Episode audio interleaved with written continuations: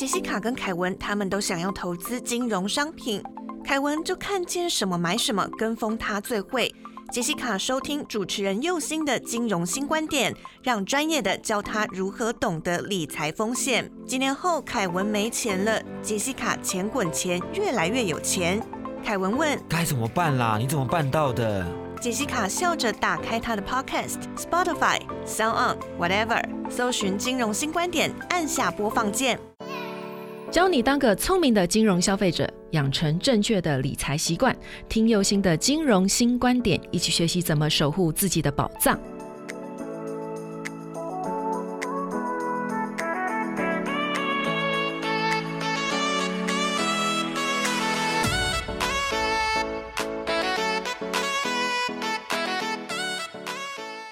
新出发，认识金融新观点。大家好，我是佑星。你现在收听到的是轻松电台 FM 九六点九。无论你是从 Sound、Spotify、Apple Podcast 哪个平台，顺手帮我按一下订阅，才可以在第一时间知道节目的新动向。另外，本节目是由轻松电台制作，每周六日下午五点到六点，下载 APP Hi Channel，搜寻轻松电台，或是你调频到 FM 九六点九，基隆与部分的大台北地区都可以收听到我的节目。哦，哎，大家好，大家好，我是同学木瓜，今天要跟大家继续来学习我们的金融新知识。好，那我们今天呢，照样是要来谈这个保险理赔的纠纷里面最常听到的一个争议，就是必要性的住院问题。哈，那谈到必要性住院呢，我就想到了一个案例哦，那有一个消费者他出车祸撞断了手跟大腿哦，住院治疗的时候有跟保险公司申请理赔哦，那其中呢，这个住院的天数里面有二十多天是自费住院的啊，那保险公司就说因为是自费住院啊，所以不赔。但是那位消费者认为他在住院的那个时候，因为健保的天数已经额满了哈，那所以医生有建议就是说你可以用回诊或者是自费住院的一个方式来去进行。那那位消费者他考量到他的伤口还很痛呐，而且手脚骨折都没有办法行走哈，那这样子来来回回的这样子的一个复健啊，是真的很不方便哈，所以继续选择。自费住院这样子，而且啊，其他的保险公司有针对，就是这一次的保险事故都已经赔了哈。那所以，嗯，为什么不知道会被其中的一家保险公司拒赔？那他就认为说，哎。这个保险公司也应该是要全额给付才对呀，哈。那不过呢，保险公司的一个说法就是说，哈，审酌了被保险人的这样子他提供的这些病出院的病历摘要跟护理记录，哈。那保险公司已经给付了住院医疗保险金了。那至于他的这个自费住院的这个二十多天的部分呢，因为病历上面已经记载了，哈，伤情稳定，而且可以改门诊追踪治疗了，哈，所以这个部分已经不需要住院治疗了啊。那既然不需要住院治疗了，所以保险公司也没有这样理赔的一个理由哈。其实在这里啦，哈，我们有几个问题是可以思考一下的哈，就是说，如果这个。呃，有保险公司用这个理由来被拒赔过的人，可能会想啊，哎，健保归健保，商业保险归商业保险，我现在是向保险公司申请理赔，又不是向健保申请理赔啊。那保险公司拿着健保的一个标准来理赔，这样合理吗？因为其实保险公司大部分都会讲说啊，因为健保已经不给付了，所以你这个住院就是没有必要性，好，就是拿着。健保的标准来去做一个衡量哈，那所以这样子的一个标准是合理的吗？对啊，而且那个医生也都说了，他可以继续选择门诊或者是住院来做复健和后续的治疗，那是不是就代表他已经有了这个住院的必要性啦？嗯，对，所以这两个问题哈，其实是我们在这一个就是必要性住院治疗里面最常被拿出来去做一个讨论跟反思的一个部分哈。那其实呢？这个也就是现行台湾制度里面陷入困境的一个地方哈。那一般而言呐哈，在国外因为没有健保，那消费者都是透过商业保险来分摊医疗的一个费用哈。那如果说有前往医院治疗的话，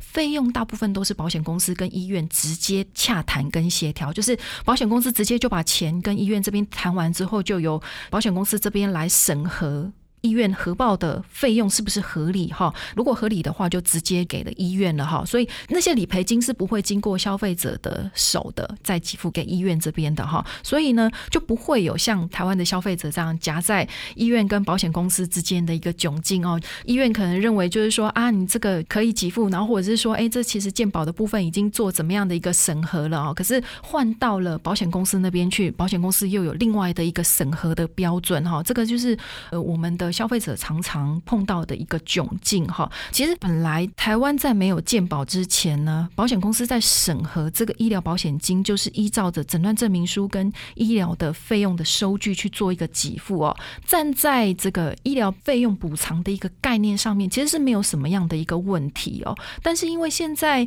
国人有了健保了哈，那消费者的治疗的费用已经部分的获得了一个健保的补偿了，所以在健保施行之后，台湾的商业保险其实有经过一段时间的变革跟调整哦。因为像我们刚才讲的这个状况哈，那商业保险呢后来设计的标准就是以。健保为基础，补偿了被保险人在超出了健保给付以外的费用。就像我我们可能先前也有提到过的哈，可能我这个收据里面有一些所谓的部分负担的费用啊，哈，或者是额外必须要去支付的这些费用哈。那超出健保以外的费用呢，哈，我们才用这个商业保险来去做一个补偿哈。所以，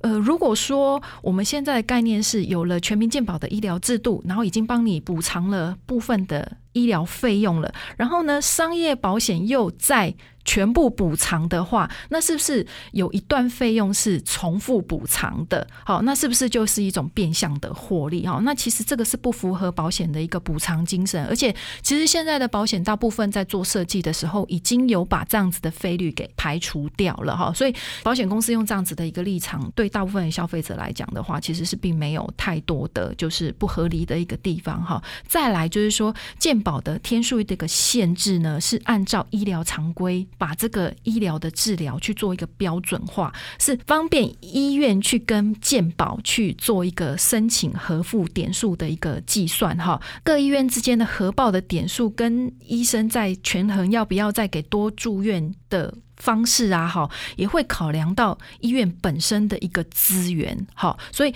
可能相同的疾病，你要在台大医院。多住一天那是根本不可能的一件事情哦，因为他连要住进去都要排很久了，何况怎么可能会让你再多住一天？哈，而且后续有很多人就是要排队治疗的哦，哈。但是如果相同的情况在其他地区医院或者是小型医院的话，可能收治的病人。不多，那要融通要多住院隔几天是有可能的。那他也有可能就是说，医生也有办法去就是多报个几天的健保的天数哈。那所以这样子的标准其实是各家是把医院的不同的哈。那但是讲到这个地方，并不是要大家就去选择小型的医疗院所去治疗去住个爽哈。我要强调的地方是说，不要因为我们的健保很便宜，所以去滥用。因为其实我们要把这个就是健保的一个审核的方式，跟我们商业医疗保险的一个审核方式，其实要区分开来看。好，那所以呢，这个部分我是在这里是希望跟大家就是做一个厘清的一个地方哈。那至于刚才说的这个案例呢，结果如何呢？我们先休息一下。再回到我们节目现场。您现在收听的是轻松广播电台，Chillax Radio。我们刚才说啊，因为健保的关系，所以保险公司在认定必要性住院的标准上有相当大的幅度是以健保的标准为主哈，主要是为了要避免理赔的一个腐烂哦。那我们回到刚才我所说的那一个案例哦，被保险人因为车祸撞断了大腿跟手去住院治疗，结果向保险公司申请理赔的时候呢，保险公司说其中有些天数是因为是自费住院的哦，所以认为它是非必要性住院就。给他拒绝给付了啊！那究竟保险公司能不能够以非健保身份自费住院来当做是商业保险的一个给付标准哦？目前的实务见解是这样子哈。那因为呢，保险呢在这里呢是一个最大善意及最大诚信的设信性契约哈。刚才我们的木瓜同学就是在私下问我说啊，佑心姐，什么叫做设信性哈？那其实这个是一个保险的专有名词哦。那简简。单的来讲，这个色性性代表是一个赌博的意思哈，因为保险是以小博大哈，那所以呢，这个色性性在保险里面是一个非常重要的原则哈。保险契约在这个当事人之间本来就是要用最大诚信跟最大善意来去做一个保险的一个缔约哈。那为什么要这样子做？因为要避免所谓的一个道德风险哈。那像这样子相关的一些就是说明呢，我们都可以去参考一下，就是这个法院的一些相关说明哦。那我们为什么要讲到这一件事情呢？因为其实就譬如像我们刚才前一段有讲到过，就是说有一些人他会利用保险的方式去。赚钱，好当一个就是职业的住院客这样子哦，那所以呃，其实会在无形之中造成了就是保险的一个腐烂的一个赔付，或者是说呃被讹诈的一个情形哈，所以呃我我们必须要去维持这个所谓的市场的公平性哈。那再来就是说保单条款里面的说明，其中有一段是说，经过医师的诊断，必须要入住医院治疗。那这个意思。呢，在解释上面不应该以实际就是医师的一个认定有必要性就符合了这个条款的一个规定哈，而是要。以就是说，具有相同专业的医师，在相同的状况之下，仍然会去下一个必须要住院的一个判断。哈，回到刚才这个部分，哈，如果说这个 A 医师呢，他认为啊，你可以住院，但是可能换到了其他的 B、C、D、E、F 医师，可能他们认为按照一般的医疗常规，认为啊，就是不需要住院啊。好，就是按照一般的治疗方式，认为不需要住院的话，那可能就这个必要性住院来讲的话，可能就。就是没有没有必要的哈，所以呢，呃，我们还是要回归到，就是以一般相同专业的医师治疗相同疾病的医师都会做相同的判断的时候，那这样子的一个就是前提之下，才会是一个符合必要性医疗的一个标准哈。然后再来呢，全民健保这边其实它有一个规定哈，可门诊诊疗的伤病。或者是呃伤害呢？哈，经过适当治疗之后。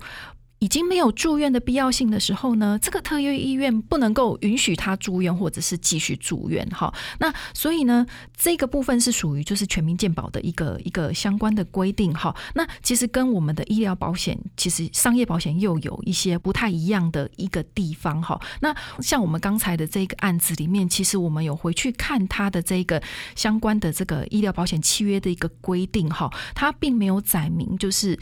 以非健保身份住。住院治疗判断是否去住院的一个医疗信号，所以在这个部分，被保险人的自费身份或者是健保身份来去做一个就医哈，不是这个保险给付的一个标准哈。那所以呢，我听到这个案例呢，他们最后做出来的一个结果是说，他们有拿去给第三方的医院去做一个鉴定哦，就是说，因为现在保护他就是觉得，哎，我的医生就是说啊，他让我住院了，所以我觉得我有住院的必要性，可是。保险公司的医疗的鉴定师可能认为，就是说没有住院必要性。那各双方各执其词嘛。那所以，好吧，那我就请第三个第三方，就是公正的医院来去做一个鉴定。从第三者的角度来看，如果这样子的一个状况，让大部分的医生来去做一个诊断的话，他会不会收治他住院这样子？哈，那很显然的，就是说，其实他在这个就是所谓的自费的住院治疗的这样子的其中的某几个天数里面呢，哈。看起来是有必要性的，但是就大部分其他的。就是其他的自费住院的情况里面来讲的话，可能就是很单纯的，我只是要去做一个复健而已。那但是这个复健呢，呃，就是用门诊的方式去进行就好了，其实不需要透过住院的方式来进行。那再者，这一位年轻人他也很年轻，他的移动的方式其实有很多的方式哈，他的复健也不需要说就是一整天都耗在医院里面哈。所以